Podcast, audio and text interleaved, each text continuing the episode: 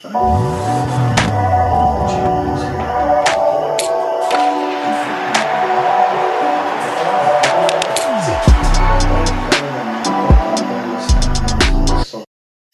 a Timmy Peak, Harvey, ¿qué es la que hay? La que hay, un viernes aquí, ready. Estamos ready. Acabando de entrenar, cansadito, pero vamos a darle. No, es el mejor cansancio de todo. Tenemos un action pack episodio y la primera vez que no vamos a hablar de NBA. No hay nada, no hay nada por el momento. No nada. Una cosita nada más, que regañaron a Lillard y a la gente. Sí. Sigue hablando de Miami, pues va a haber una penalidad. Sí, por el hecho de que está, está como que mostrándose Es un como es un tampering. un tipo de tampering, como que mira, no hagan nada por mí porque no voy a estar contento, no quiero ir para ningún lado que no sea Miami, y bien hecho. Sí. Y debería ser algo bastante fuerte, significativo, para que entonces, mira, si tú no tienes no trade clause, que te manden a donde sea mejor, porque ahora la verdad, it's still a business. Y el equipo lo que busca es mejorar, no es Claro. solamente complacerte. Sí, que eso de tener que, por obligación, tener que hacerle el favor al jugador, Sí. ya, ya basta. Cuando tú estás tratando de acomodarte donde tú quieres, pues mira, ya que el equipo haga lo que le hagan again. Tu lealtad fue buena, pero hasta ahí se acabó. Pero vamos a hablar MLB, vamos a hablar.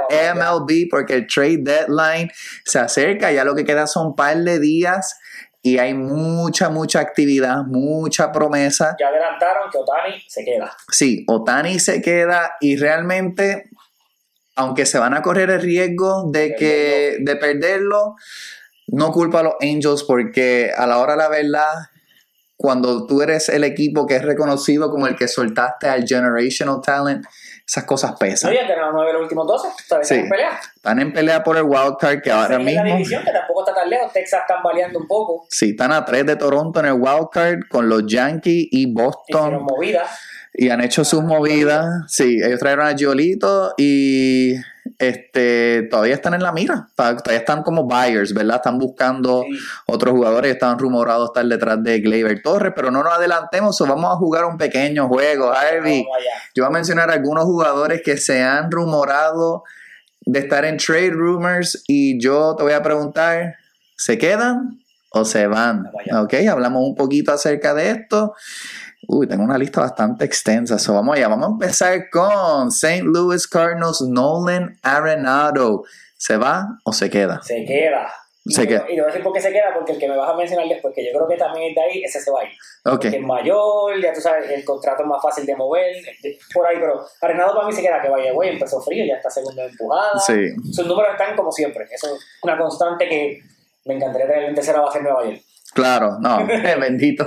Para lo que tenemos, Pero se queda, se queda, Sí. ese contrato está pesado también. Fíjate, yo estoy inclinándome con que se va solo por el hecho de que ya los Dodgers se mostraron que están mega interesados y él dijo que ese, ese sería el equipo donde él se Ese es su iría. destino favorito. Ese es su destino preferido. A quien se está tirando un Lillard aquí. Eh, pero yo, yo creo que de todos los que tengo en la lista, este es el más 50-50 para mí. Me gustaría que se quedara porque Pero también. Hay que soltar. Sí. Ese no va a ser tan barato, ese No, no, hay que soltarle. Y en los Dodgers, la finca no está como estaba antes, eso, ¿verdad? y hay que soltar mucho. Y so- entonces tú quizás tienes que soltar un, uno que otro talento este, Del roster grande. del roster grande y ver, pero yo creo que por eso nada más, yo creo que ahora me, me convenciste, yo creo que yo concuerdo contigo, yo creo que Arenado sí No, termina. Yo siempre estoy a favor de cambiar prospectos por talento probado, pero pues entiendo que los ¿En Dodgers están serio? Claro, eso todos lo sabemos. Entonces, Más abajo. Pero, pero los Dodgers sabemos que pues siempre están win now. Sí, Que ellos se atreven, ellos se atreven y pues ellos tienen mucho talento que, y el dinero. y arriba pues su roster no es viejo, que Claro. puede, puede sacrificar cuatro años de finca porque mi roster es joven. Sí, no, y obviamente ellos, los Dodgers también pueden hacer unos moves quizás ahora por el hecho de que ellos tienen par de jugadores como Freddie Freeman, que pronto no van a estar este, atados al cap de ellos, ¿verdad? So, MVP, en los top 5 de bateo, empujadas quinta del top 5 también, nuevamente la constante, la máquina. la una máquina, la máquina, máquina. Vamos con el número 2, Paul Goldschmidt, also de St. Louis. Ese se va.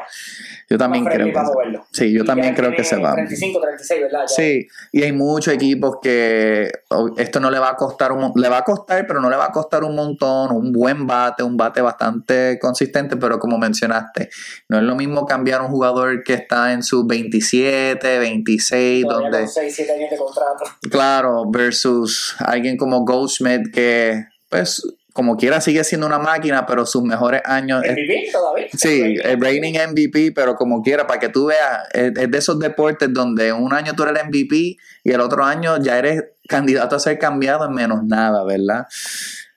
Gleyber Torres, segunda base de los Yankees. Corrección antes de Diego, el Arenado tampoco es un nene, hace un 32 añitos. Sí. Pero todavía, pues yo sé como a él le quedan como 5 o 6 de contrato, es más difícil. Claro. Imagínate un equipo decir, yo cojo el Arenado y a los 38 tienen que soltarle 44 Sí, no, millones. no está fácil. Eh, Gleyber, se va, vete. Y, no, y que se vaya mucho más de Nueva York. Él no nada más. Domínguez, para afuera. Ey, él no está en la lista, pero de los active roster, Gleyber Torres. No, by the way, yo lo digo, pero en realidad es que sé que no. Quizás se va Gleyber como, sí, para mí se va, pero no va a venir una movida de impacto en esta temporada, esta entrega. O sea, Sí. estamos fritos. Por si acaso, nosotros somos Yankees. Nadie se Este. da cuenta. si no he escuchado un episodio anterior, nadie se dado cuenta. Mira, alguien me dijo, pero contra, pero ¿por qué van a cambiar el mejor bateador que tenemos ahora mismo en cuestión de promedio? ¿Verdad? Que tiene el valor alto. Tiene un poquito de valor ahora mismo y Gleyber, para mí, él, él también necesita como un cambio de escenario y realmente ya uno ve lo que es el floor de él. ¿verdad? Un tipo que puede ser 260, 270. Esa temporada de 36 y 80 y pico No. del 2019, eso no viene. No, eh, no, no, los esteroides no van a regresar a ese nivel. No. Y entonces ya se nota que Gleyber is who he is, Y ¿verdad? es bastante nebuloso. Sí, no es- nunca ha sido, y claro, desde que lo movieron a segunda, pues él ha venido un poquito mejor en su guante, pero como quiera, no es un jugador de impacto, ¿verdad? Y yo creo que, mira, para cómo va la temporada, que todavía, pues again, los Yankees están en la pelea, están a dos y medio del wild card. Vendan todo, entreguemos. Yo creo que los Yankees van a ver, especialmente porque hay muchos equipos buscando segunda base, ¿verdad? Es una posición que es bastante, bastante, bastante este, escasa. Yo creo que es de los pocos segunda bases que están disponibles ahora mismo. Vendamos. Sí, Y podemos buscar, siempre lo he dicho, no está en esta lista, pero lo voy a mencionar. Aunque sé que está teniendo una temporada floja, es un contrato que le quedan cuatro años, pero su personalidad también necesita un cambio de escenario. Nueva York, salgan de Gleyber, busquemos a Javier Baez, que debe costar barato, y vamos a traerlo a Nueva York. sí. En nuestros años de gloria siempre había un boricua, no lo hay ahora mismo. Sí, Vamos a hablar de Gleyber entonces, vamos a añadirlo. Esto es improv. De Javi, de Javi. Javi. Yo creo que se va, si llega un Suter se va, porque o sea, Detroit está escocotado, equipo, mucho equipo, mucho nombre joven. Ellos, como siempre, saben que van a tratar de desarrollar. Sí, vas a decir, sí, tal vez es la división, pero sabemos por dónde va. Toda una Sí. temporada de 72 y 90 de récord como mucho. Sí. Y eh, again, un contrato pesadito. Dentro de todo es friendly, pero para una- un equipo como Detroit, que su nómina es bajita, pues es pesado. Y ellos tienen muchos jugadores jóvenes que Ellos podrían, podrían estar dándole la oportunidad. Y entonces, yo creo que obviamente ellos, ellos pensaron cuando firmaron a Baez el año pasado que pues él puede ser como que ese veterano, él puede ser ese fire para toda nuestra juventud. Pero cuando tu juventud no se desarrolla tan rápido tampoco, como Sí. fue con Torkelson, que el año pasado tuvo un año malísimo. Y Este, el ro- ha estado flojo, no es que Sí, flojo, está ha flojo. estado flojo. Entonces ellos tienen un par de jugadores que prometen, ¿verdad? Again, Torkelson este mismo año ha jugado un poquito mejor, está bateando un poquito más consistente, pero, o sea, tú tienes un jugador que no se envasa ya en Javi Baez, o la saca o se poncha. Entonces, como le gustan a Cashman. Pero es que siempre dice que necesita el cambio de escenario y pues cuando el año pasado o el anterior los Mets hicieron el trade deadline, Javi jugó bien, ¿no? claro. No, yo, Se veía yo- bien. yo pensé que se iba a quedar. Él empezó juegos malos que hasta tiene un, un clip bien feo, que es un, un culpón de piconazo que hasta rodillado le tira, pero él terminó batiendo con los Mets como 2.80, Sí, como 12 claro. honrones. Él, él jugó bien con ellos. Sí, y ese par que a mí no me encanta. Y produjo allí, Sí. Nueva York podía producir, Sí. necesitamos a Chispa. Javi Frontú, necesitamos un tipo que tenga The big, exacto, the big ones, the Sí. big ones. Justin Verlander. Se va. Sí, yo Y se también va a regresar a Houston. Yo me lo sospecho hace tiempo y se va a regresar a Houston y le va a hacer daño a toda la competencia y va a volver a llegar para, Sí. para acabar de completar. Sí, porque el, el, pitch- el pitching de Houston, aunque Houston está jugando mucho mejor ahora, el, el picheo sigue un poquito shaky Sí. y están todavía en el wild card race y cuando tú estás en un, un do or die y tú tienes una opción como Ver- Verlander por ahí que aunque sea para traerlo el bullpen maybe una o dos él, es, él es de ahí, él es nativo. claro él sabe cómo el sistema él sabe todo para mí él nunca se debió haber ido incluso Y dijiste que estás el wildcard, pero Houston no está mirando el wildcard. Houston está mirando la división que está a dos juegos. sí A ellos no les interesa ese wildcard, ellos quieren la división. Sí, y entonces, pero, again, Texas también este, está dando sus luchas, o Houston yo creo que quieren asegurar, y Houston no tiene miedo de buscar brazos, sea un brazo viejo, sea un brazo joven. Ellos tienen, again, buenos brazos, pero esto no es el mismo equipo de Houston de hace par de años. Los bates siguen ahí, pero el picheo donde pues ahora mismo tienen sus questions. Tim Anderson. Se va. Este tipo no fue campeón bate hace poco. Sí, yo también. Eh, Si lo, lo quieres, si quieres hacer la sustitución de Gleyber en segunda, a mí me encantaría un jugador como Tim Anderson. Claro, él tiene su Su historial de lesiones también. y él tiene historial con Josh Donaldson, Sí. ¿verdad? Donde hubo Josh Donaldson ya. sí que si eh, Otra que, si ese es el problema, pues mira, sáquenlo. Que no va a regresar este año, pues Sí, no, no, no. Que de una lo pueden traer, ¿verdad? Para mí eso sería como que fantástico. Tim Anderson va a tener muchos shooters. Eh, yo no sé qué pasó con ese equipo de los White Sox porque miran que ellos tenían un talento juvenil increíble. El equivalente a los Browns. Sí, no, chacho. Siempre vas a ser mediocre. Sí. Desde el 2005, nada, todo, mediocridad. Y again, tú tienes Tim Anderson, tú tienes Luis Robert, tenías Eloy, que era como Ahí que. está Benintendi, pero imagínate, cuando tú empiezas, que un tipo que está batiendo bien, pero empezaste la temporada con el tercer bate, ya tú sabes que es un chiste. Sí. Porque él no es tercer bate. No, no, no, claro. Y entonces obviamente sintieron, eh, aunque Abreu no es que le ha ido súper bien en Houston, Pero era, era esa constante que tenía, él era, él era la, la presencia en ese Sí, y entonces ese equipo, again, para mí lo único que, que vale la pena que se puedan quedar es Dylan Cease y que estaba también rumorado, pero parece que se van a quedar con él y eh, Luis Robert, ¿verdad? Porque es jovencito todavía. Cody freaking Bellinger. Ahora mismo se queda.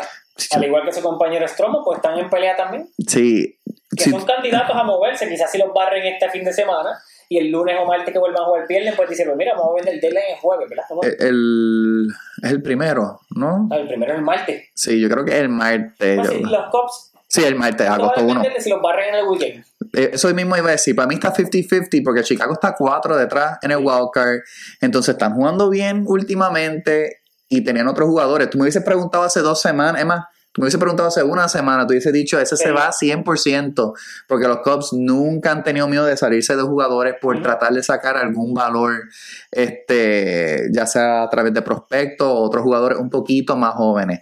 Y claro, no es que Bellinger sea viejito, pero Bellinger también tiene su Campeón, Serie Mundial, ex MVP. ex MVP. que ha regresado a su swing. Ahora quizás no está jonronero, pero batea más contacto, que sería excelente. Se ha rumorado de Nueva York. Sabemos que Nueva York no lo va a buscar, porque pues, cuando hace mucho ruido no lo hace. Y esa excusa de que enviaron un scout a, a verlo, eh, Bellinger necesita scout a esta altura de su carrera. Eso es una excusa para una Eso- cortina de humo para cuando no llegue. Pues intentamos, no intentaste. Yo no he visto equipo en mi, en mi vida. Yo sé que tú fuiste el que tiraste el rant hace poco, pero yo jamás entendería o jamás entendí por qué.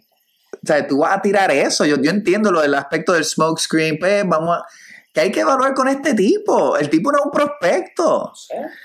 It's like, no, hay tape, mano. Tú tienes que enviar un scout. Eso tú lo puedes. ¿Qué vas a notar en persona que no puedes ver en video? Eh, no tienes que enviar a nadie. El día que se dijo que eh, tú llamas. ¿Qué, ¿Qué tú pides por? Claro. Vamos a negociar. Que lo que era. Vamos a hacer una, una conferencia en Zoom, vamos a hablar un ratito aquí. Este me gusta para los Yankees. Yo creo que está sneaky, sneaky. Juan Soto. Fíjate, Juan Soto, que empezó horrible, ha ido enderezando. Horrible es poco. Sí, ha ido enderezando, pero todavía está bien por debajo de lo que se espera de él. Ese parque es malísimo también.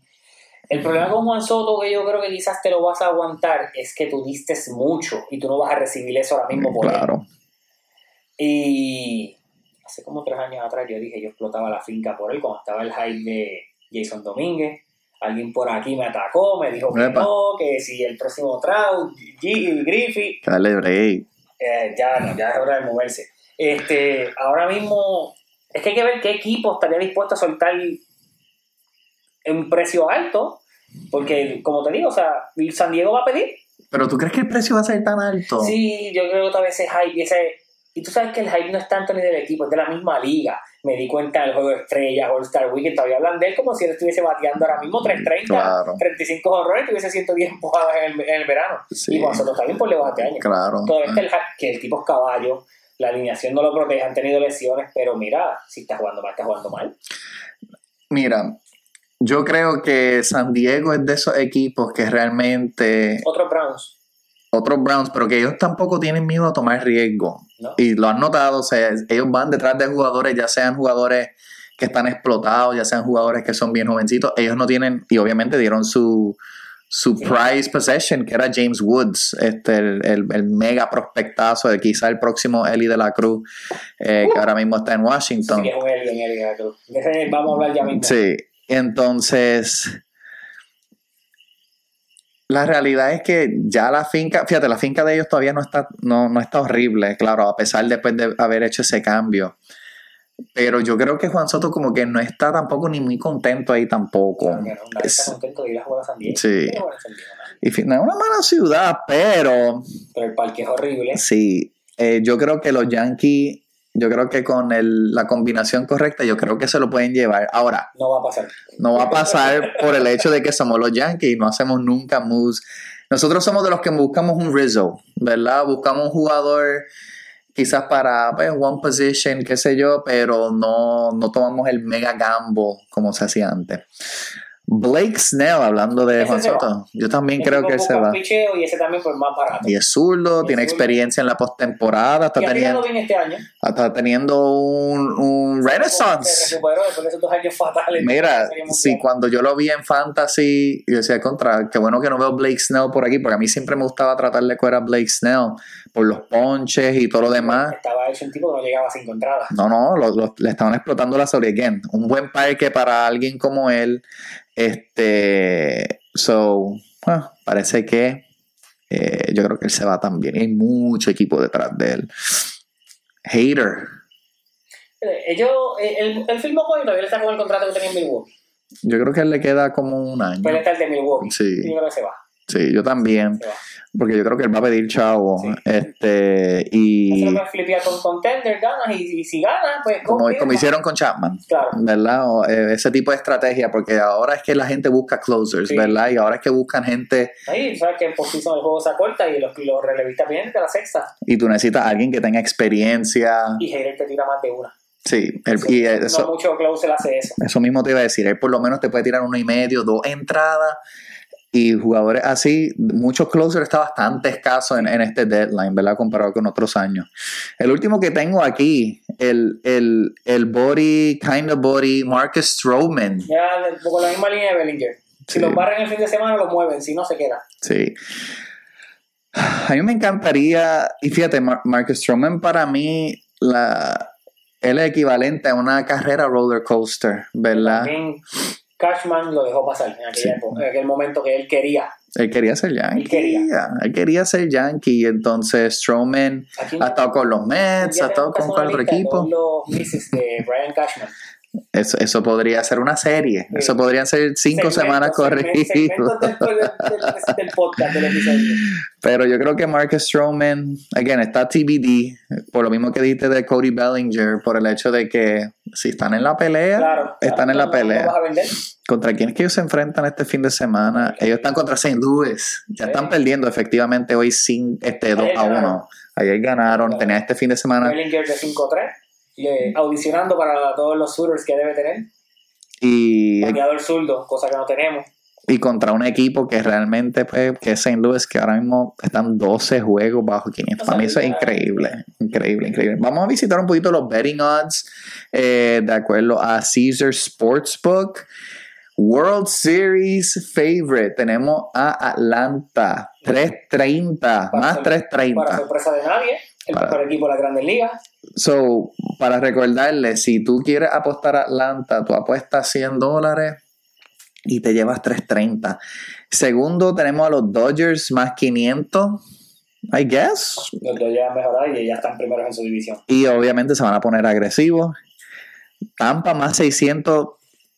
Again, yo, yo, no, yo no tengo hate en contra Tampa, pero ellos son un wildcard team. Yo lo sigo diciendo y lo dije mucho antes, y todavía la, oferta, la, la, la apuesta está buena. Yo le vuelvo, a- yo le vuelvo a tirar a Baltimore. Sí. Lo dije cuando estaba en, en, en más 3000, ahora están más 1002. No hemos llegado, no hemos llegado. Houston más 700, Porque, pues, por la fama. Ustedes Sí. sabemos lo que van a hacer. Texas más 900. Wow, la gente, a pesar de que The Grom ya no está, están buying into the hype de que Texas puede ser un contender. comprando la- el bateo. Sí. Y ellos van a ponerse agresivos para buscarse otro pitcher. A mí no me sorprendería que irían detrás de Verlander tampoco, ¿verdad? Baltimore más 1200. Que esos también van detrás de picheo, ya lo dijeron. Sí, ese para mí es como que el perfect este, Snell destination o algo así. Y, y, y ya hoy salió que probablemente suban a su super mega prospecto extraterrestre. Sí, por lo menos a AAA o puede ser que él vea a vea- Jackson Holiday. Wow, el hijo de Matt Holiday, qué caballo. Que estaba teniendo un humilde 346, creo. Casina. Toronto más 1800 Han ido mejorando. han ido mejorando y ellos siempre se ponen bien agresivos a tratar de buscar. no es tanto tampoco. No, ellos tienen par, pero ellos soltaron un montón, este, cuando uno cuando buscaron a Varsho Y a y, Merrifield. y a Merrifield también. Yankee más mil, más dos mil. Es una loquera, no le metan chavos a eso. Eso es pérdida. I don't get it. Like Bien por nombre. Cincinnati, que está, again, Cincinnati está en el wildcard por lo menos, más cinco mil, pero Yankees más dos mil. Yo me perdí algo. Cincinnati también está pensando en la división a uno, a uno y medio. Claro. El wildcard. Esa división es floja. Se la gana cualquiera. Yo quiero tirar este número y es más como una curiosidad por el hecho de que como mencionaste, los Angels todavía creen que están en la pelea. Ahora mismo en el wild card están a 3 A tres. Y en la división a seis. y tú tienes Otani. Y pues parece que vas a comprar ayuda. Ya trajeron a Yolito, ¿verdad? Fue que Angels están en más 6000. Yo no estoy diciendo compren los Angels, ¿verdad? No Pero compren Baltimore todavía. Baltimore en más 1200 está Jugosa, jugosa. mega, mega jugoso. Eso es claro, si tú piensas que ellos le pueden dar la batalla a los Dodgers o Atlanta, Claro. ¿verdad? Porque yo no tendría duda. De que pueden ganar la americana. No, claro, yo no tengo la más mínima duda de que eso puede pasar. Eduqué con tiempo. Sí, no, no, educación de esto. y Ese número de Cincy, como quiera, es más 5000. Claro, Mira, en una serie puede pasar cualquier cosa. Cuando tú tienes un jugador así, claro, Pero dice, no es uno solo. Si, si se contagia y todos batean. claro, Sí, lo que pasa es que también tienen el problema que no hay un- tú no sabes, tú no, cuando tú vas a comprarle, tú dices contra, ¿quién va a tirar Game 1? ¿Quién va a tirar Game 2? Yo me atrevo a meterle chavos a que este tipo me vaya a este juego. ese es el problema. Pero Cincy, yo espero que Cincy se ponga bien agresivo, eh, se busquen par de pitchers, porque a mí me encantaría ver que ellos hicieran un poquito de ruido. No sé si te, te diste cuenta, el- en, el- en los betting odds, el top 2 es nacional, todo lo demás es americana con la excepción de, de Cincy. Que mencionamos que el top 2, que el número 2 es Dodgers.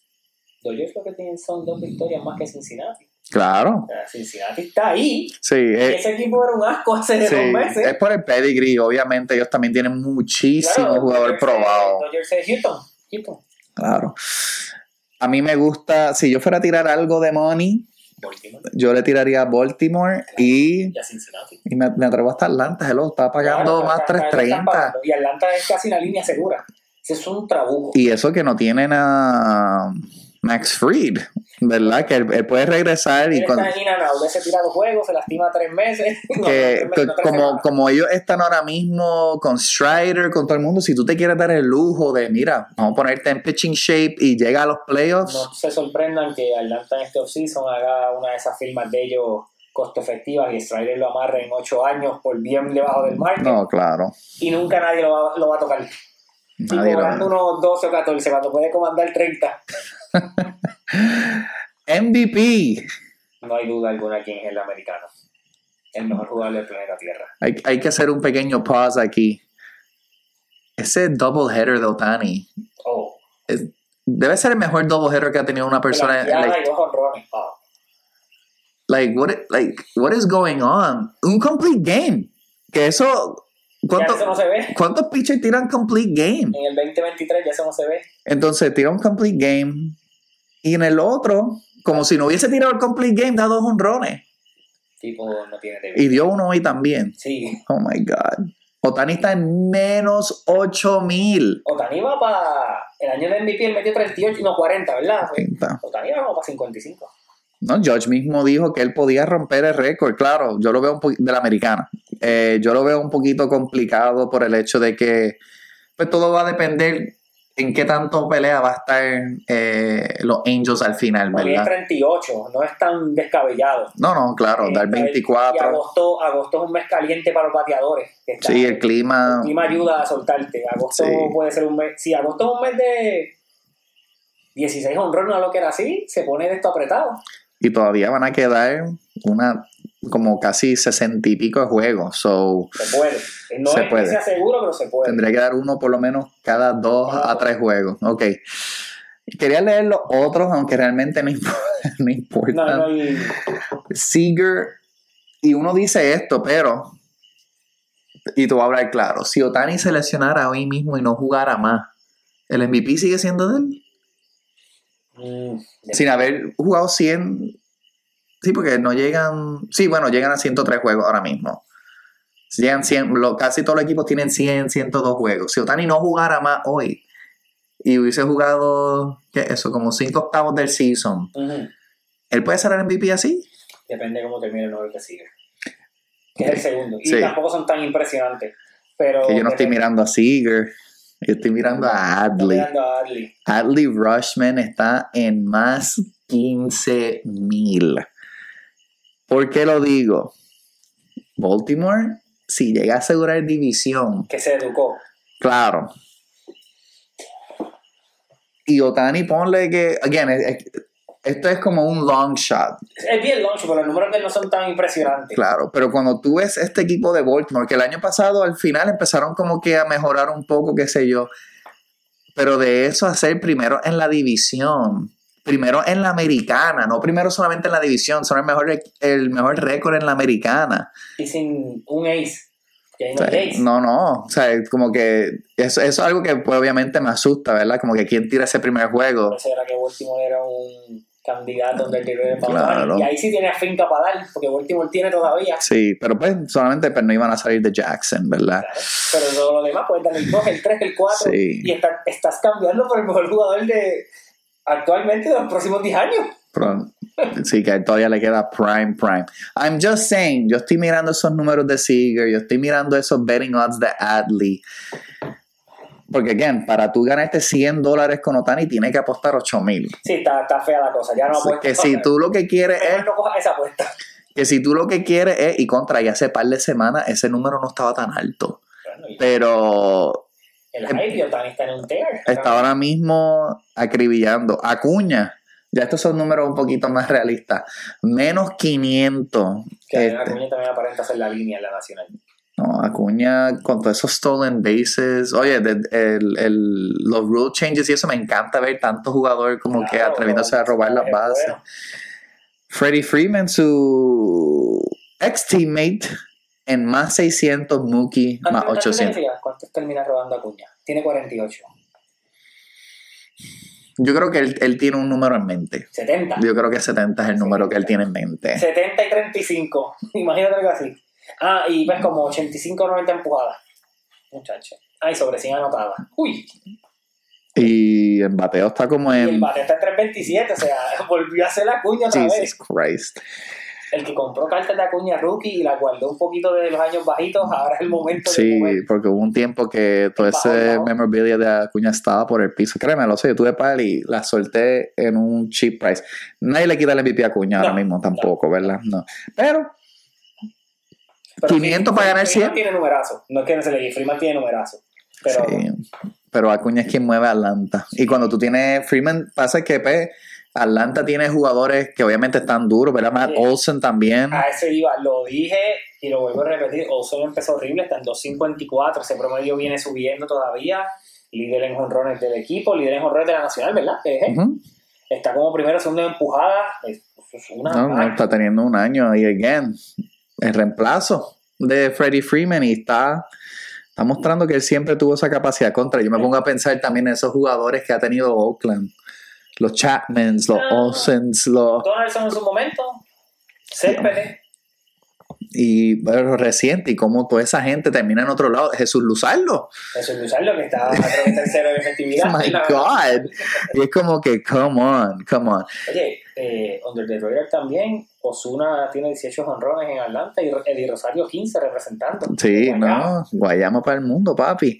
NL Rookie of the Year, Carol Corbin, Eso también menos 1500. es una línea.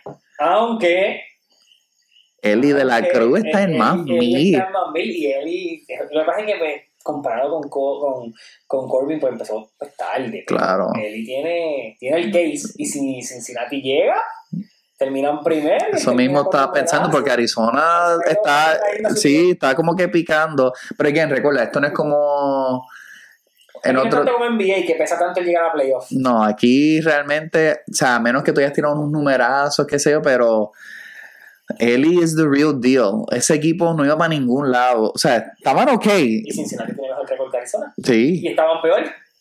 por eso es que ese es uno que yo estoy como que looking at it very, very closely, porque hay más mil. Bien, apuesta 100 y puedes llevarte mil. Está jugoso. En la americana parece que está un poquito todavía bastante está undecided. Me gusta esto. El líder es Josh Young, eh, más 160, luego seguido por Yoshida, más 180, y Gunner, Sí. más 200. Gunner está empezando a darle durito a la bola ahora. de Yoshida, que se hicieron move por él. Nuevamente nuestra gerencia es una basura. Sí, no, no valemos nada. No se hizo nada y mira. Esa está apretada. No, no, no, podemos decir a ver Sí, yo creo que si John, este, si ellos se, ellos se llevan por lo menos su división, yo creo que Sí, se lo lleva. Pero Gunner más 200 es el que yo estoy velando Sí, por el hecho de que él empezó medio flojito y ha apretado ahora. Sí. Él ha apretado, so me gusta, me gusta. All right. Harvey, vamos para BSN, ¿ok? Carolina, el calentón, Un, un saludito a los vaqueros. que- amigos que de nosotros. amigos y no amigos, que ay, que si la posible dinastía. Muchachos, esa dinastía por encanto cuando dijeron que se va gente, que lo sabemos desde que pasó lo de Benito, que ahí se va, va probable Benito se va, Homero también se va a ir. Y oye, antes de analizar la final, lo que sea, eh, está de más como fanáticos lo que pasó con Owen, eso está de más. Eh, la liga no debería permitir fanáticos cerca de los camerinos cuando los jugadores vayan. Aunque Owen se lo gane por la echadera en las redes, eh, no, no deberías tener. Si tú le quieres gritar lo que te quieres gritar fuera de la cancha y él te responde, ese es tu problema. Pero en la cancha deberían permitirle Sí, Owen. fanáticos cerca de ellos, a quien sea. Y otra cosa, los fanáticos de Bayamón que están echando culpa a Nelson, Nelson Cruz. Nelson Colón, perdón. No se pongan locos a culpar a Nelson y que provocar que él se vaya, porque Nelson es el corazón de ahí, es la Sí. mente. Y yo no soy fanático de él, pero Nelson como coach Hay que ha mejorado un mundo y Nelson corre ese... Nelson ustedes lo pierden y pueden estar en el mismo hotel y mañana entras cuarto, quinto. Sí, no, él es definitivamente el, que, el, el ingeniero Claro. de ese equipo, porque para tú manejar esas Y personalidades, si pasó lo de Benito, por algo fue. Lo más probable él le dijo algo fuera de que nosotros no sabemos, que mira, Claro. yo soy la autoridad.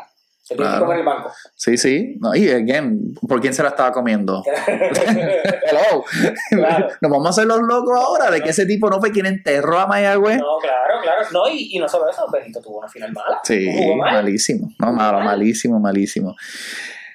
Pues, congrats a Carolina, se lo Un merece. recordatorio, Carolina tiene todavía en reserva a Chavas Napier. Sí, Posiblemente ver un Vascora Napier y, al señor Eh, Aguas juntos no está fácil. y de esto, Mike Scott, por favor, regresa. Eh, fue un gusto verte en esta liga. Cousins también. Oye, otra cosita que quería mencionarte. Eh, tú sabes que se dice BCN, la liga más dura del Caribe, que probablemente es así. Pero yo creo que ya no es solo del Caribe. Yo creo que en América completo, después de la NBA, vamos nosotros. sí, Y no, te, no es solamente el talento que está jugando, es que aquí el tipo no es de mi agrado, pero aquí vino LeBron a ver un juego de finales. claro. Él se encontraba en el área, lo que vino, lo invitó whatever, Yadiel, Bad Bunny, no, no importa, él vino aquí fue a la, y fue a la cancha. Y si tú lo ves, él llegó como con uno o dos tipos, claro, siempre va a haber seguridad, pero no es que llegó Con la flota. estilo Mayweather, que ya con O 35 Iverson que lleva con 50. Ya, el hombre llegó y se sentó tranquilo, se retrató con todo el mundo, los jugadores. Eh, se retrató hasta con buen Pérez. No, que fue. Bregó, bregó, Lebron bregó. Se la tengo que aplaudir porque de verdad Lebron tienes que limpiarte esa mano, porque es sucio, pero es otra cosa. Pero el tipo bregó y le dio exposición. Claro. Se habló, mira, LeBron está en un juego en Puerto Rico, a finales. Cousins está ya jugando, va para finales. Mike Scott quedó campeón, Whiteside quedó defensive player, Brandon Knight MVP. O sea, la liga yo creo que No, la liga yo creo, y, la ahora, América es la más dura después de NBA. y ahora con lo que está sucediendo, que ahora viene expansión también para la liga, ¿verdad? Donde ahora los grises van para Cagua, ¿verdad? Y entonces De regresar los gallitos. regresan los gallitos de Isabela y van a formar otro equipo en Fajardo. Es correcto. Y escuché por ahí, no sé si sea para este año para el 2025, que estaban pensando en revivir los de Calle. Lo que pasa es que la cancha de Calle está mala. Ok. Que quizás tendrían que moverlo a otro pueblo o ponerle entonces en Morovis, que antes eran los Titanes, Claro. que podría ser. Eh, yo te digo algo, eh, tampoco soy muy fanático del equipo que era de allí, pero necesitamos otro equipo en el oeste. Yo creo que sería un momento de revivir la Guada. Aguada. Y esa cancha se llenaba. Pero el año del campeonato no se llenaba. Ellos tuvieron un problema entre las la, la fanaticada estaba molesta con la gerencia. Y aún así quedaron campeones y mira, se fueron. Sí. Que ahí pasa, ellos sabían, ellos sabían el, el bochinche. El dueño creo que tuvo un problema con los aires, él no quiso pagar la reparación, el municipio hubo un tranque. Sí. Pero fíjate, Aguada, su otro equipo falta, pues si revive, ok, Isabela cuenta para el oeste, pero vas a meter a Cagua. Y si metes a Calle y a Morovis, pues tienes dos más allá, damos, danos otro para acá. Claro, no, y, y realmente, y again, yo espero que eso también sea una motivación para la fanática de Mayagüez, ¿verdad? Porque contra tenemos jugadores jóvenes, Y firmamos a Georgie por tres años, que es, la- el, es el corazón del equipo. gracias señor, yo, ese siempre es miedo mío, que se vaya Georgie, ¿verdad? Ya, ya por los tres años, tres años. Que tenemos, again, nuestros jugadores, tenemos nuestro talento, tenemos una cancha buena, una cancha bueno dentro de eso, sí, solamente un área para comprar este, las beers y todas las cosas, pero Antes tenían como una mini cantina en la escalera, no sé qué pasó, por favor, mesita allá porque Sí, exacto. Este, pero yo creo que el futuro está bien, bien brillante y ahora que pues muchos del género, ¿verdad? Se están tratando de meter en el deporte, ahora vemos esa exposición y como estos dijo, otros jugadores, Wisin. comentó que le interesaría y Paco López. Sí, so Mm. hay potencial de meterle billete de verdad y again, yo siempre y cuando, yo, yo no tengo problema con eso, siempre y cuando no comprometa el talento local, manténlo con lo mismo nivel de, o la misma cantidad de, de refuerzo. El talento local también está, está subiendo de nivel. Sí, eso es lo que necesitamos, porque realmente yo estoy viendo ahora los juegos de la selección y tenemos una selección juvenil buena, pero por fin, por fin, después de tantos años, un hombre grande que, defiende. claro, George Condit Di- es el real deal. sí, él es el real deal y entonces tenemos muchos jugadores que pues están estudiando en Estados Unidos, terminan jugando acá a BCN, necesitamos seguir con esa onda, claro, necesitamos seguir con esa misma onda, Pulvero tiene que controlarte si quieres spot. Porque again, ahora mismo hay una lucha de quiénes pueden entrar. ¿verdad? Tenemos jugadores buenos como el mismo Georgie, hemos hablado, y él todavía pues quizás no puede encontrar ese spot. falta todavía, no, no en esta vuelta. Pero me encantaría verlo como ese tipo, como hace, y eso es lo que me gusta de USA cuando ellos hacen como los Que se select que teams. Claro. O hagan un select team que siempre esté fogueando para entonces tú seguir dándole esa exposición, ¿verdad? Que él pueda correr con esos otros que vienen después de él, ¿verdad? So, again, congrats al calentón. Ahora, Este, analizando un poquito. Fue. uh, Bayamón, ¿tuvo algún break en esta serie? again, yo siempre soy con lo de las lesiones, yo entiendo lo de Angelito, él obviamente no estaba 100%, él, él no fue un factor en, en, en esta se- Pero Angelito, yo creo que yo lo dije, no sé si fue en el clip que tiramos en nuestras redes o en el episodio anterior. Cualquier otro equipo pierde un jugador como Angelito y no tiene break. Claro. Bayamón tenía break. Sí, sí, no claro. excusa, porque Sí. tiene a Javi, a Javi González, que en cualquier otro equipo podría ser regular en esta liga. Sí, claro. Y Y ganaste un juego sin él de visitante. yo creo que Carolina simplemente entró caliente y, y eso que se fueron a una serie de siete, justo Como antes. ¿verdad? Y yo creo que quizás ese, y yo creo que quizás ese descanso de Bayamón, este, no es que le vino mal porque descanso siempre es bueno, pero Carolina venía Te tengo un dato. on fire. Bayamón perdió los tres juegos en su cancha. ¿Sabes por qué? Porque Lebron. no cancha. Lebron no ganó una final en Puerto Rico. Piedra de sal. Again, gracias por la publicidad, pero piedra de sal, Lebron. Muchacho. Dice, oh man, this Ron Barrilito is some Un good equipo, stuff. no, fuera de, fuera de broma, un equipo que no había perdido un juego de local en los playoffs. No ganaste ninguno en la final. Sí. Tampoco se habían enfrentado a Carolina. So, y, pero tuvieron un par de oportunidades para perder con Mayagüez en esa primera. realistas, si el Pito hubiese sido diferente, no digo que Mayagüez hubiese ganado, pero esa serie prometía siete juegos. Sí, esa serie yo, Eh, yo doy fe de que fue a ir a siete siete juegos. juegos. Pero, nada. Esperemos a ver qué movimientos suceden en el off-season. Carolina tiene roster para. Eso sí, pueden, y no te lo van a decir ellos, pero ellos pueden tener una mini dinastía con el talento que tienen joven. Si repiten a Mike Scott, van a estar ahí. Tienes a George Condit, que también quería mencionar. George Condit, si Mike Scott fue el MVP, pero el real guerrero MVP ahí fue él, porque se tuvo que fajar con Whiteside, con Cousins y con Romero. Sí, no, no, Se no la tuvo fácil. Con los tres mejores centros de la liga. Que eso es lo que me da también es un poquito de subiendo, Y él esperanza. está subiendo su nivel porque con Whiteside estaba difícil. Whiteside tuvo sus 30, pero se trabajó. Ahora, le tuvo juegos a Cousins que lo aguantó. Y Romero, Sí. Romero comió, comió banco. Él Sí, sentó a Romero. sí. Porque Romero no podía tirarle por encima y cogerle un rebote. No, no. Hablemos claro, él sentó a Romero. So, eso me da mucha esperanza para la selección de Puerto Rico. Estamos en buenas manos con Condi Y a seguir desarrollándolo. Claro que sí. Trayman Waters, thank you. Te queremos aquí hasta que, hasta que no puedas más. Vamos a tomar un pequeño break, Harvey. Antes de Mike Scott regresa a la NBA y después de esta actuación. No sé cuántos años tiene. Ese tiene pre- 33, 32. Mm, Quizás LeBron lo vino a reclutar. Lakers no tiene mucho power del banco. No, maybe. Dallas, dale una llamadita a puntos del banco. Sí, maybe, pero es que yo creo que el, el game aquí es un poquito más lento, so yo creo que eso va más con su style. No sé. Eso sí, eso es cierto. Eso sí. Sí, yo no creo que él regrese, pero Europa. más, más que bienvenido aquí. Él se No, puede quedar aquí a fuego, a fuego, a fuego. Y Cousins, los dos. Claro que sí. Toma un break para hablar de WWE. Estoy en mi peak. Uh, Regresamos aquí, estoy en mi peak. Vamos a hablar un poquito de WWE. Como saben, eh, cuando empezamos el podcast, uno de nuestros primeros segmentos, pues nos tiramos a, al evento Backlash Backlash y este, SmackDown. y SmackDown para hablar un poquito sobre WWE. anunciaron que viene Raw 2024. Oh my God, hay que Hay caerle. que caer el lunes. Y yo espero que ya para ese entonces tengamos nuestros pases de, Sí. de prensa y toda la cosa para estar Y- en el ring. Claro que sí, Claro. vamos allá, eso lo vamos a luchar. Sí. WWE se ha puesto bastante interesante porque, y como todos saben, todo el que sigue la lucha, la lucha libre tiene sus momentos donde está En su peak. en su peak, ¿verdad? Y tiene otros momentos donde está básicamente unwatchable, Sí. ¿verdad? Eh, ahora mismo yo creo que la WWE está peaking. Este, Estuvo un watchable hasta que llegó la competencia, porque la competencia hace mejor competencia ayuda. Y entonces yo. Cuando la competencia es creíble. claro, Cuando no era creíble, pues ellos estaban en ese slump que de verdad las historias eran flojas.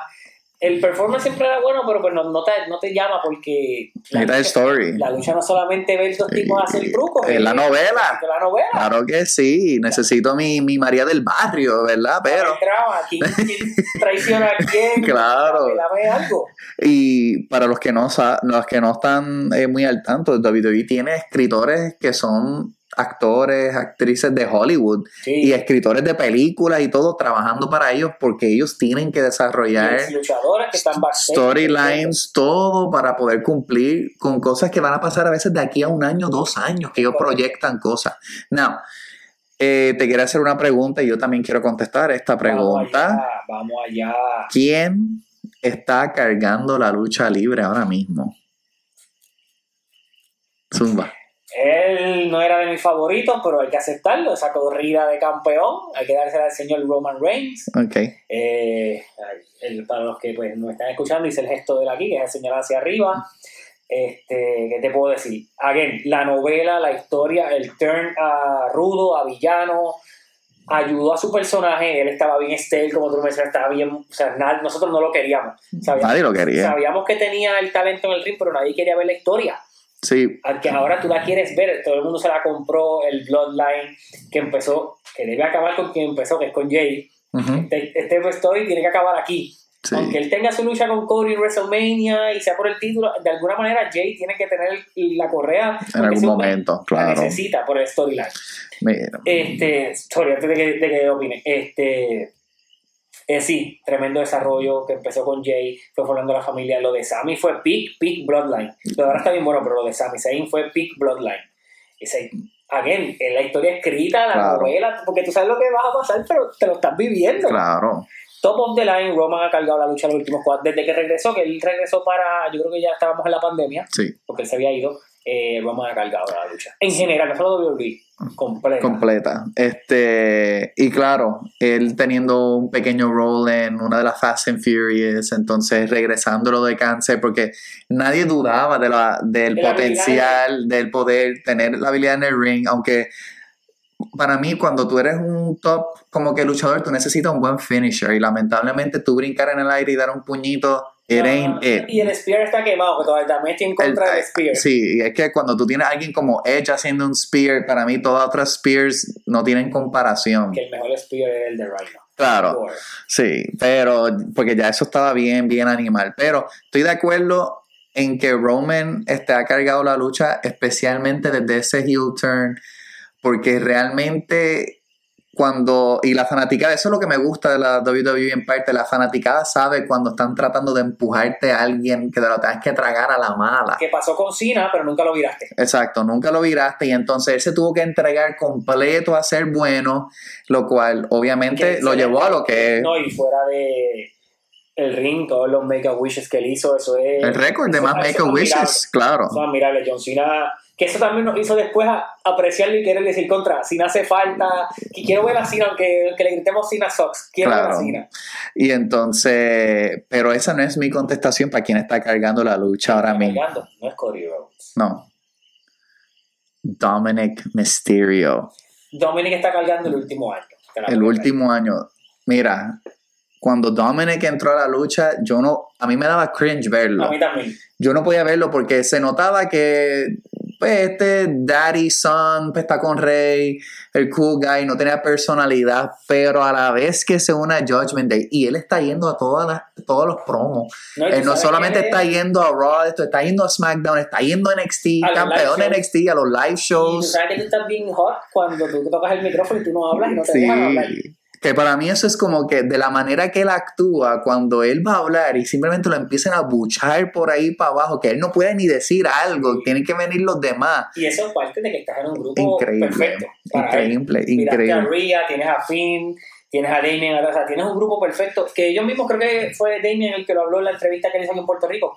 Como ellos poco a poco han ido ayudándole, acomodándole, como que te aconsejo 10, esto no hagas esto acá. Y te han llevado esa. Dominic, aunque yo sé que Mami Rhea es la atracción Claro. por el Dominic es el que va a ser el true star de ahí. Porque Sí. ya, ya era una estrella antes de- Claro, claro. y Y- Finn lo sabemos, y pues Damien es un veterano que pues, tiene el Morning the Bank, que hablaremos ya mismo, pero el true star de próximos 15 años es él. Sí, se- claro, él supone que sea el que pues herede, ¿verdad? Es, es- ese aspecto. Y él tiene que retirar al papá. Sí, El que tiene que retirarlo es él. que yo espero que sea como un tipo Sean versus Ric Flair. Sí, pero máscara afuera y todo. Sí, exacto, que ya sea como que aquí fue, ¿verdad? Por- y lo están preparando para mí para eso, Sí. porque todavía pues Rey, Rey todavía la tiene, ¿verdad? Que Rey empezó bien chamaquito, pero Rey ya como 34 Sí, años. luchando. no, claro. Ese cuerpo pide descanso. Sí, pero he admirado y me ha encantado que la WWE ha dejado que él, que Dominic fuera NXT, un ejemplo, y ganar un campeonato para ayudar a levantar a NXT Claro, también. NXT está bajito. NXT Sí, ha caído. NXT ha caído y claro, cuando tú subes tanto, pues tanto luchador también de ahí, No, y no solo eso, perdiste a tu cara, que era Adam Cole, se te fue a la competencia y en dos años que no has podido subir. sí, Que by the way, Adam Cole y MJF en AEW son eh, Academy Award Winners Contenders. Qué Sí, cosa perfecta de de- actúan Ver la competencia. sí. AEW es muy buena. Yo sé que la división de las mujeres necesita mejor buqueo. Sí. era mi favorita, pero las demás hay que, hay que buquear mejor eso. Pero AEW, en cuestión también calidad de lucha, y ha mejorado su historia con el programa de Collision. Eh, y muy bien que como que lo separaste, alejaste a CM Punk de los Elite, no tienes ese roce.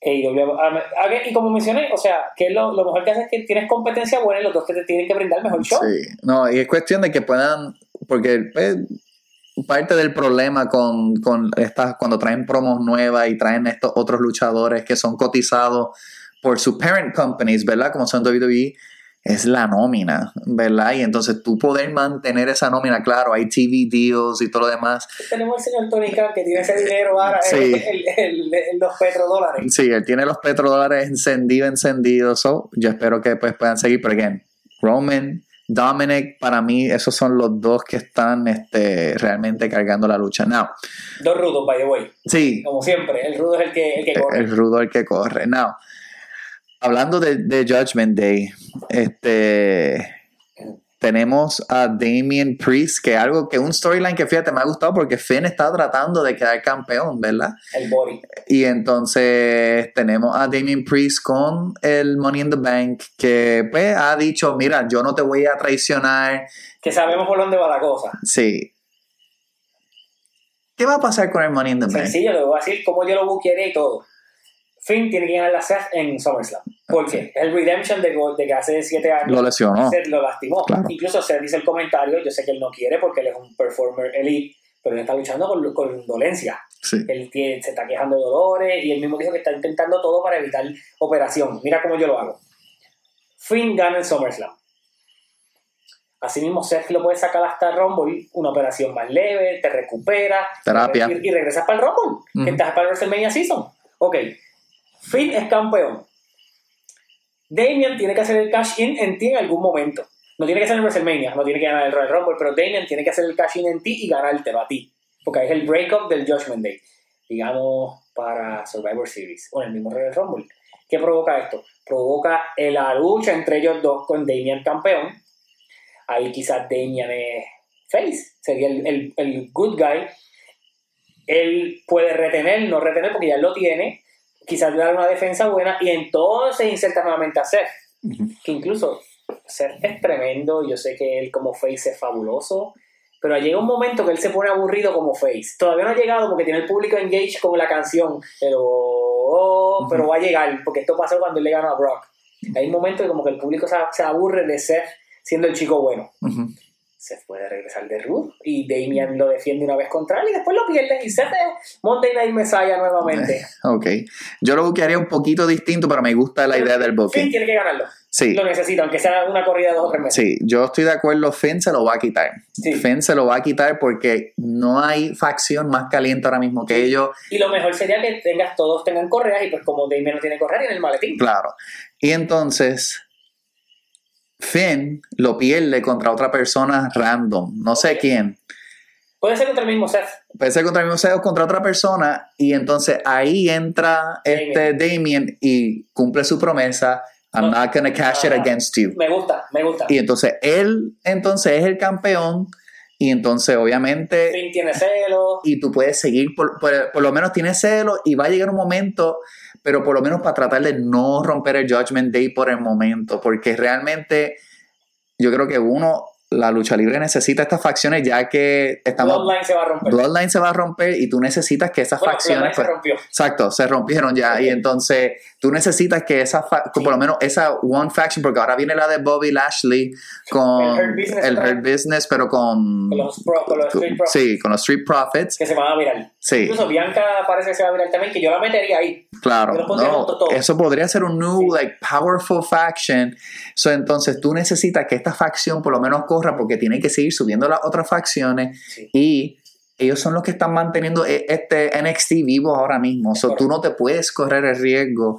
So, yo por lo menos lo haría de esa manera porque todo el mundo sabe que Finn es un buen luchador y Priest es un buen luchador, pero a través de su historia ellos no han podido mantener un solo career No. que donde ellos sean un main protagonist. Incluso So, Finn se hizo popular porque él creó el Bullet Club. claro, Y se rápido entonces vieron figuras más grandes que él. y los reemplazaron así. Y entonces se lesionó.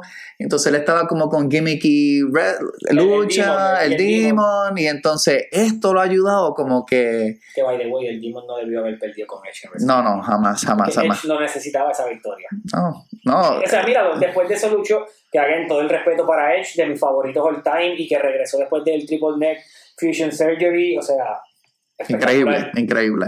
Pero él no la necesitaba. Y estoy No. seguro que él tampoco, él mismo te lo decía, yo no la necesito, pero como él no es el que decide quién gana o quién pierda, pues ya tú sabes. Claro. So, así es como que más o menos yo lo buquearía. Este. Estamos de acuerdo en que Finn tiene que quitarse la Sí, sí, Ya. sí. No, no. And, and it's fine porque, again, le das poder a la facción, ¿verdad? Vimos lo, lo, cómo, la, cómo WWE exprimió hasta más no poder el Bloodline. Tiene- todavía tiene hasta cierto punto. O sea, tú tienes aquí Judgment Day, tú tienes que sacarle el jugo, especialmente porque no es solo eso, es porque tú también tienes a Rhea en el equipo. Y si No hay nadie más over que Rhea. Sí. Nadie, nadie. Y de, eh, o sea, Femina Heel o Face, nada. Doesn't matter. Nadie la toca ahora mismo. Y si Finn gana y Jay le quita el título a Roman y Damien hace el cash a Jay. Eso también, Y George Miller tiene todas las correas. eso también podría ser porque Y a la misma vez Roman se coge un descanso hasta Survivor Series, que oye, bien merecido, son casi tres años en este rol. no, y que ya Roman están en la transición de que él sea un part-timer. Sí, ya sé, y también se mencionó que está buscando Hollywood. Sí, ya again, con las appearances en eh, eh, lo que le pasa a todo luchador grande, ¿verdad? A la vez que aparezca en una película, aunque sea un minor role, Ya llama. tú terminas en otro lado. Y again, ven el success de. The Rock también. Cena criticó a The Rock y terminó en los mismos Sí, pasos. claro, claro. Entonces, ese para mí va por el mismo paso porque, again, tiene un Jason Momoa type presence, Sí. pero mucho más joven Sí. también. Sí, Roman es como 38. ¿verdad? Sí, el- o sea, no es joven, joven, pero por lo menos mucho más joven en Claro. ese aspecto. So, Roman, Roman contra Cody en WrestleMania. No, ellos no lo necesitan. No lo necesitan. Lo que pasa es que Cody que ganar esa correa. Que también está mal porque Cody no está en SmackDown. Sí, y yo creo que todavía Cody, él tiene, obviamente, los diehards están con él, ¿verdad? Porque saben de su move, saben que él tuvo el, eh, el fortitude para ir a AEW, hacer lo que hizo, romper el trono de, de Que Triple- todos sabemos, después que regresó a WWE, que todo fue un proyecto a largo plazo. Claro, Él hizo todo para, obviamente, creo la competencia, me subo el valor, pero una vez me quede libre, yo sé que tú vas a tirar chavos por mí, Claro. caliente. y obviamente él tiene una mente eh, grande para también, para ser un future papá, producer. Era, era. Claro. Pero para mí él todavía no ha tenido ese one victory. Claro, tuvo Lo de Brock. Lesnar. Claro. Pero todavía él necesita algo que como que cementen. ¿Verdad? So, si él puede... Esta lucha va a ser sangrienta y por favor no pongan la cámara gris de romper sangre.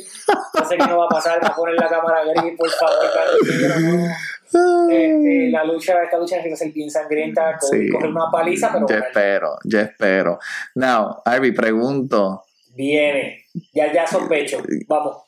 Falta una para el Legend, pero ¿quién necesita un push?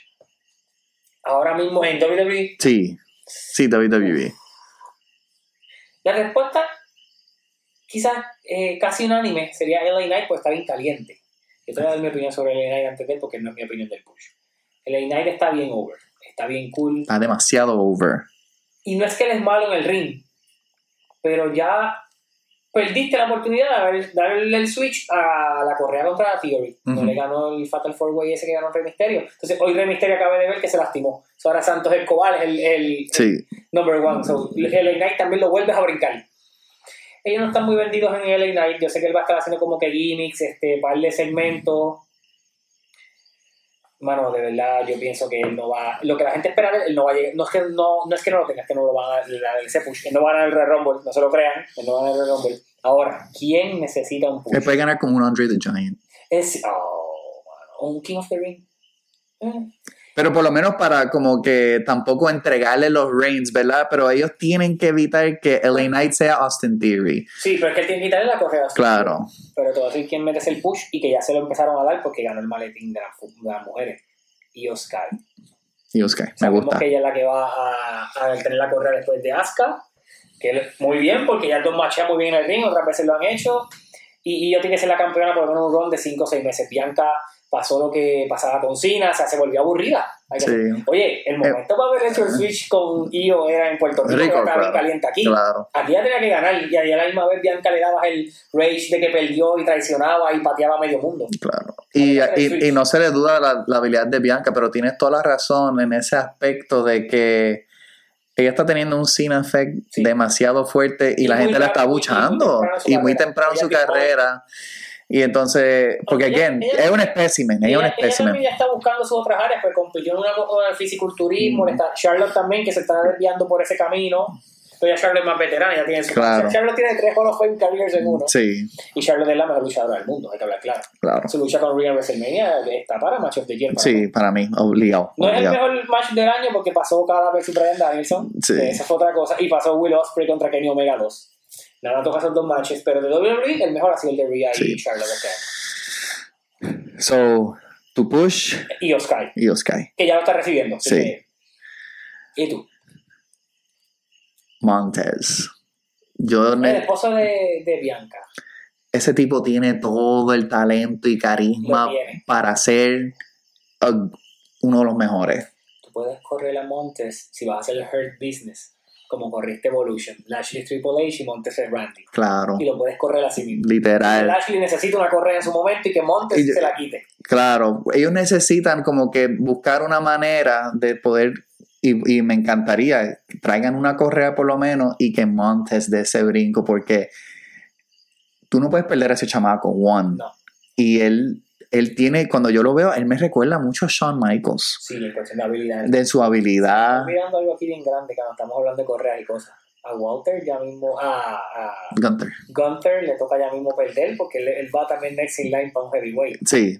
No, Ahí tienes a Cody, vas a tener a Finn, ahí hay un apretón de talento. Sí, y, y again, a mí me gusta que Montes pues, está en lo del tag team y, el, y no, ahora se me está yendo el nombre del, del tag team partner de Hawkins. Hawkins. Bueno, pero cuando tú tienes alguien así, Sí, tan especial, romper la pareja. Tú tienes que hacer algo Como con él. HBK y Marty Jannetty. Sí. Que romper. Sí. Y entonces el otro que yo tenía más o menos así era Ricochet. Eh, No, ese nunca va a pasar de lo que está. Eh, lo más, el highlight del va a ser esta lucha con esta riña con los que lo cual para mí es como para tratar de darle un chin más de como que ese carisma aspect Lo porque que pasa es que Ricochet. no había tipo más seco que, que Ricochet Ricochet. tiene Body of Work AEW written all over. Sí, Al igual que AJ Styles, que me arrepiento cuando no dio el brinco en el 2019. Porque ellos iban a salir, no sé si sabías, él y, The- y Club iban a salir en el primer Dynamite. Y dos días antes, porque ya le había dicho a The Club, vámonos, el eh, WWE lo extendió. Mm, Y él le dijo, pues mira, yo me voy a quedar. Entonces ellos se aguantaron y se fueron cuando los despidieron. sí, Ellos iban a salir en ese Dynamite. Ellos tenían que haber dado el brinco. sí. Que ahora mismo no está AJ. Uno de los Está, mejores luchadores del mundo, ¿dónde está? Podría estar luchando con Danielson, con Okada nuevamente, con Kenny. sí, él, él para mí va a ser el prime candidate para uno de estos que hemos estado hablando para tratarle quizás darle ese push porque again, AJ Hall of Famer, nothing to prove. Pero el tipo sigue siendo who he is, ¿verdad? So, ese es mi pick, Montez Ford, porque a mí, te lo digo, yo, yo cada vez estoy, pero no quiero que se lo den todo. No, Que no quiero que sea como con su esposa. Hay que virarlo también. Sí, hay que virarlo. Y ese chamaco, cuando él entre, porque él habla, él tiene un micrófono exagerado, exagerado. Él tiene, yo no digo, oh, claro, yo no digo como que rock possibilities, pero again, lo veo como ese Shawn Michaels en athleticism y él tiene el micrófono. I can see it. Now, Ahora es que Sportster, y, aquí- y vamos a acabar con este segment. Sportster tiró su top 10 best wrestlers of all time. Yo los voy a leer Ah. y entonces vamos a ver. ¿Esto es un orden específico o solamente tiene los 10 nombres? ¿O están en el 1, 2, Ah, 3? están 1, 2, Ok, 3. vamos. Y voy a ir si quieres del 10 al 1. No, no, dame como, sí, como de Sí. dale. Número 10, Triple H. Mm. Número 9, Undertaker. Muy Número 8, Bret Hart. muy alto. Número 7, Andre the Giant. Mega alto. Número, él era mega alto, tienes toda la razón. Número 6, Shawn Michaels. Muy bajito. Número 5, John Cena. Él es top 10, que puede estar como 7, 8. Número 4, Ric Flair. Él es top 10 también. Número 3, The Rock. El del 1 al 3, Rock puede ir en cualquier lado, pues ya sé quiénes son los, el 2 y el 1, que es Austin y, y, Hulk- y Hulk. Número 2 es Austin. Y número 1 es Hulk Hogan. Now, ¿Esto es qué? Basado en qué? Antes de, de analizar un poquito. Esto es como que los top 10 y ya no hay. Es, esto simplemente es de acuerdo a, es total package, sumando todo. Asumo que sumando todo, me imagino que accolades también. ¿Estamos de acuerdo? Eh, Ahora te voy a preguntar yo primero. ¿A quién tú sacarías? No me digas primero por quién. ¿A quién tú sacarías de esa lista? ¿Quiénes? wow. Yo tengo dos. Ok. Yo tengo tres. yo sé que tú sacarías a Andre, Sí, pero Andrew es por la imagen, pero si vamos a vender por la imagen, vendo a Hulk por la imagen, porque Hulk era, era malísimo en el ring. Sí, no, y, Andrew creó la lucha libre, y Hulk made WWE Hollywood, claro. Pero por eso ¿verdad? prefiero, si vamos a tener uno que cargó por la imagen, pongo a Hulk. Sí, Cambio de tenía habilidad. sí. ¿Quién Este. tú sacas? Vamos. es que- Está fácil, no está tan difícil. Ok, yo estoy entre. eh, es que yo nunca he sido súper fan de Ric Flair. Ok, yo, yo tampoco soy muy fan, pero, Pero- pero va. Pero él tiene que ir porque él. Y él ha ido a todos lados. también. The Y, player in the game, 16-time world champion. y él ayudó a levantar demasiada gente. eh, y él cargó NWA, WCW. Yo nunca, y esto quizás como que gente como que, wow, yo nunca he sido muy fan de Undertaker, pero yo reconozco, Eh, yo es que nunca he sido, yo no soy muy de como que tall wrestlers. Ok. A mí me gustan más como, como los los HBKs, pero reconozco que WWE él fue la constante en una época mala. en una época mala brincar y no y lo él tuvo el valor de reinventarse muchísimas veces, hasta para cosas que uno decía, esto tiene una expiration date and he milked it, ¿verdad? Que si el American Badass, que si El todas estas cosas. Porque sí, el, el Deadman es el, el elite, pero Deadman en actitud era no hubiese vivido. Sí, y yo creo que Pero parte... él lo cambió, él fue listo. Sí, Él vivió con Deadman, pero él lo cambió en actitud pues dijo que aquí esto, este, esta era bien real y no puedo ser el tipo que tiene esos poderes sobrehumanos. y sí, cosa. claro.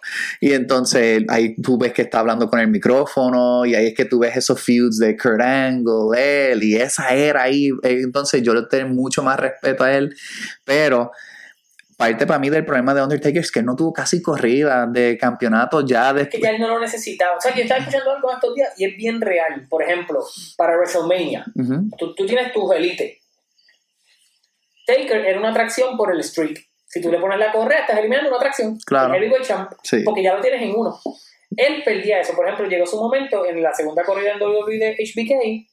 Si tú ponías a Sean de campeón, pues perdía una atracción. Claro, la lucha claro. de Sean, que No, no. probablemente era la mejor de la noche. Sí, Que, by the way, la vida nos privó de ver a Eddie Guerrero y HBK en el 2006. Esa era la lucha de WrestleMania 22. sí, no, ese iba a ser. Que sí iba a ser un clásico. No, ese iba a Porque la de ser. Angle y HBK en 2005, Match of the Brutal. Year, él, él iba por el mismo camino. Claro. So, Sacas a Taker. no, yo creo que yo lo dejo, pero. ¿A quién sacas? Tienes que sacar. Hay gente que sí tiene Ok, pues yo, yo sacaría a Andre probablemente. Oh, Uy, esto suena asqueroso. Yo sacaría a Bret Hart. yo. Brett, ten. No, Brett, Brett está overrated. Tremendo ringmaster, pero su personaje. Y su micrófono era bien malo, bien malo. Yo estaba tratando de pensar como que quiénes están en ese Yo border. te voy a decir quiénes yo voy a sacar. Yo voy a sacar a Andre, yo voy a sacar a, Bret. a Brett y yo. Triple H, me encantas, pero tú no eres top 10. Es que yo- los accolades, pero no eres top para mí él es perfecto en el 10. 10. Él, él va en el 11. Ok, para mí él es perfecto, Porque te voy a decir a perfecto. quién voy a poner. Ok, Ahí va Le Champion, Le Goat, Chris Ah, Jericho. Porque ok. si Taker se reinventó cinco veces, Jericho se reinventa como o 15. 30. Y cuidado. Y Jericho siempre ha estado on top. Nunca fue la cara, pero siempre estuvo debajo de eso y los cargaba. Sí. By the way, su lucha en WrestleMania 19 con HBK. Uf, que ¿tú sabes cómo ellos planearon esa lucha? Ellos estaban hablando, ellos llegaron, para los que nos están viendo por YouTube, llegaron la- el día del ensayo, se sentaron en, el, en los bleachers, están mirando el ring. Sean le dice, yo casi, casi tengo todo el comienzo de la lucha. Y Jericho, yo tengo casi todo el final. Vamos a ver, nos vemos mañana. Improvisaron el ring en el medio de la lucha. Wow. Y yo, vamos, yo vamos a hacer esto, vamos a hacer, ok, pues, nos vemos. O sea, para que tú veas lo que son las mentes y los... HBK es el GOAT. HBK tenía todo y pues como mencioné, él no necesitaba su, el, la- el título para ser él. Ujú. Ok, Jericho va. Ya mismo te voy a dar mi orden, pero Jericho va en los top 10. Quizás me van a decir que no, pero Kurt Angle es top 10. Ok. Kurt Angle era the real deal, era un atleta real porque fue campeón olímpico. Con una, con una maldita nuca rota, eh, con medalist, eh, y él, se re- él, él no se reinventó, él fue evolucionando a ser comediante, y él era tremendo comediante con Austin. Sí. Esa, ese ángulo antes del Invasion y todo eso con Austin, él era tremendo, y en ring, Angle top 5 all time. En el ring, su lucha Y era Taker- bien técnico y podía hacer todo, en de verdad. Way Out 2006, eso es un masterclass, la de Taker y Angle. Y la fuerza de él, bien underrated, Sí. lo exageradamente fuerte que era. Y lo mangoneaba. Y cogió hasta a Big Show. Sí. y le hacía el angle slam. Y Kurt tuvo una carrera corta. Pasó lo de TNA que él se fue, estaba Burt Angle, estaba en Painkiller, lo sabemos, pero en su poco tiempo Kurt Angle literalmente ganó todo en WWE y siempre fue top. Top. Su lucha con HBK antes de irse, uh, legendaria esa trilogía. Y el otro que va a top 10 no es WWE, está Hall of Fame WWE porque llegó y pues no tenía que perder su lucha con Triple H en WrestleMania. Sting. Sting definió una era y si Hulk va ahí porque reviví, porque llevó la lucha mainstream y a Hollywood y, y le dio vida a WCW, porque todos veíamos esto, andamos con las t-shirts de NWO y todo esto. Sí, Wolfpack y toda la cosa. Sting va de la mano de eso porque Sting era el, el, el enemigo de ellos, Sí. el, el vigilante. So Sting va y Sting también. En los que no lo recuerdan, porque quizás tienen el, el recuerdo de Sting, el cuervo. Sting, el surfer, era tremendo luchador. Y tiene una trilogía con Steamboat y con Flair de luchas elite. Sí. So, esos, esos tres van para mí en el top 10. Ok. Y dije que pues Triple H iba fuera 11, va con Edge de la mano en el 12 por ahí y Orton. Yo tenía Orton. Yo tenía Orton en el 11 porque ese también siempre se ha atrevido a hacer cosas distintas. Y lleva ¿verdad? 20 años. No me hemos dado cuenta y lleva 20 años. Y desde Evolution, desde haciendo distintos partnerships, que si Rated RKO, Hasta con Riddle. hasta con Riddle, como que. Y él, él siempre ha sido bien team player. Eso para mí es un WWE lifer. lifer. Eso fue después de aprender su- las lesiones al principio. Claro, No lo era. cuando no lo era, no ¿verdad? Pero sí, eh, a mí me gusta, fíjate, yo no estoy molesto con la lista porque, again, Andre también tiene un cultural significance, Sí. ¿verdad? Por el hecho de que... Corrió en 60 y 70 la, la lucha cuando empezó era con él y después cuando le pasó la batuta a Hogan. Y dispuesto a pasarle la batuta cuando enseñan el, el- el documental, que si no lo han visto, el documental de Andre, es una cosa como que bien impresionante que ver, pero también el ver el dolor que él tenía que pasar para ser un luchador y la cantidad de alcohol que él tenía que consumir para poder sobrevivir esas luchas. Era algo, Como Mickey Mantle de la lucha. claro. Entonces decía que él se tomaba 100 cervezas, 100 y pico cervezas, que si esto es 20 y pico, que- 30 esto es botellas de algo que, vino. Como tú dices, que aceptar el ceder, esto es algo que mucha gente no sabe. No todos aceptan ceder el No, spot. claro. Hogan tuvo ese problema en WCW. Sí. Por eso es que ellos cayeron, porque él no aceptaba, él no quería pelear con Sting esa noche. Y pasó la debacle esa de, del pin malo. Sí, de Jeff Jarrett. el de- el- no, no, no. Ah, el, del árbitro. el del árbitro, sí, sí, se mete y después hacen el screw, el Montreal screw, eh, screw job. El screw job. Este, pasó por eso, Hogan no quería, porque él decía que Sting estaba rusty, que Sting estaba también en painkillers en ese momento. Claro. Que Sting dice que es verdad que él estaba, pero él estaba bien metido, comprometido con que, mira, la corrida va. Y pues después de ese pinfall, todo fue para abajo, WCW. Claro. Ahora, yo, yo entiendo que Hulk Hogan No, por habilidad del ring Hogan no va a ir jamás. no eh, era pura personalidad y again él fue el que hizo que WWE pudiera tener los programas que tuvieron. Hay que hablar claro. O sea, como que sin Hogan, WWE jamás hubiese estado ¿Cómo se para llama el programa de Hogan que era como un Baywatch? ¿Thunder algo era? ¿Thunder, Thunder Paradise? Algo así, sí, porque él también tuvo like The Hogans, que era como de MTV o algo Pero, así. ¿Eso era en WCW o WWE? WWE, ya. WWE. sí. Pero el, de la- el del Thunder de era WCW. también. Creo que sí, no yo creo que él corrió, él lo brincó de, de- para WCW, sí. Yo creo que sí, sí, antes del ser rudo. Sí. Now, para los que para los haters de Cena, ¿verdad? Hay, hay que hablar claro, Cena cuando la lucha se veía que, que yo en un momento dije contra, eh, hay una posibilidad de que la lucha la, la quiten. Cena corrió con la lucha y él se, él se echó la lucha encima. Y tuvo, tuvo a su CM Punk que lo ayudó en ese momento, pero CM Punk no va ni cerca de estar listo. No, no, no. Y entonces él por lo menos se atrevió a hacer la cara de la lucha y realmente desde los Thugonomics, y es verdad, mega cheesy, mega corny. No, pero los Toganomics estaban duros. Sí, no, claro. Heel Cena con las promos esas eran unas promos heavy. Que yo no sabía que eso fue porque Stephanie lo escuchó En un haciendo. avión, rapeando. Que lo iban a votar a la semana, él estaba para cortarlo. Sí, No, no, Stephanie lo escuchó primero. Él rapeó con Mysterio. es como en un bus fue primero. Y, no, en un avión, y ellos le dijeron, mira, este rapea. Y, Sí. él- y ella le dijo, "Di- tírame algo. Y a él Sí. le dijo, pues toma, tienes mic. Sí. So, entonces, y obviamente para mí, una de las mejores promos de la historia, cuando le canta a The Rock, él tiene las cosas Las escritas cosas en, en sus manos, como que wow, se atrevió. Sea, Cena, Se atrevió. Pero le hizo lo mismo a Roman. Claro. Roman se quedó sin, sin acordarse la promo. Sí, O sea, a la misma familia. la- la- que a esto volvemos. Él en su entrevista después de mucho tiempo, Cena dice, en aquel momento yo le falté el respeto porque The Rock le, le dice una palabra fuerte que no se escucha. Pero él dice, yo en ese momento no entendía, ahora yo entiendo. O sea, sí yo le dije eso porque estaba caliente, porque en parte él no lo quería. Él no quería The Rock porque él sabía que iba a perder. claro, Dice, ¿cómo este me va a ganar cuando yo soy el que me fajo aquí todo el año? claro. Pero él dice, yo lo entiendo porque ahora yo estoy haciendo lo mismo, ahora yo soy The Rock. Sí. Yo vengo de vez en cuando. Y tengo esta oportunidad acá en Hollywood, tengo esta, este dinero, esta ganancia, no tengo este, este impacto en mi, en mi cuerpo, no tengo este desgaste. Que eso te, te dice, esto es un ejemplo de siempre, hay que respetar el que estuvo primero que tú. Claro, Porque que él no esté ahí no significa que él no le gusta o no lo ama igual del que tú lo amas, Ujú. el negocio. claro, Y pues le vuelve a hacer lo mismo a Roman cinco años después. claro. Now, aquí no hay, obviamente, voy a hacer dos preguntas y con eso podemos cerrar el programa. De los luchadores actuales, Ajá.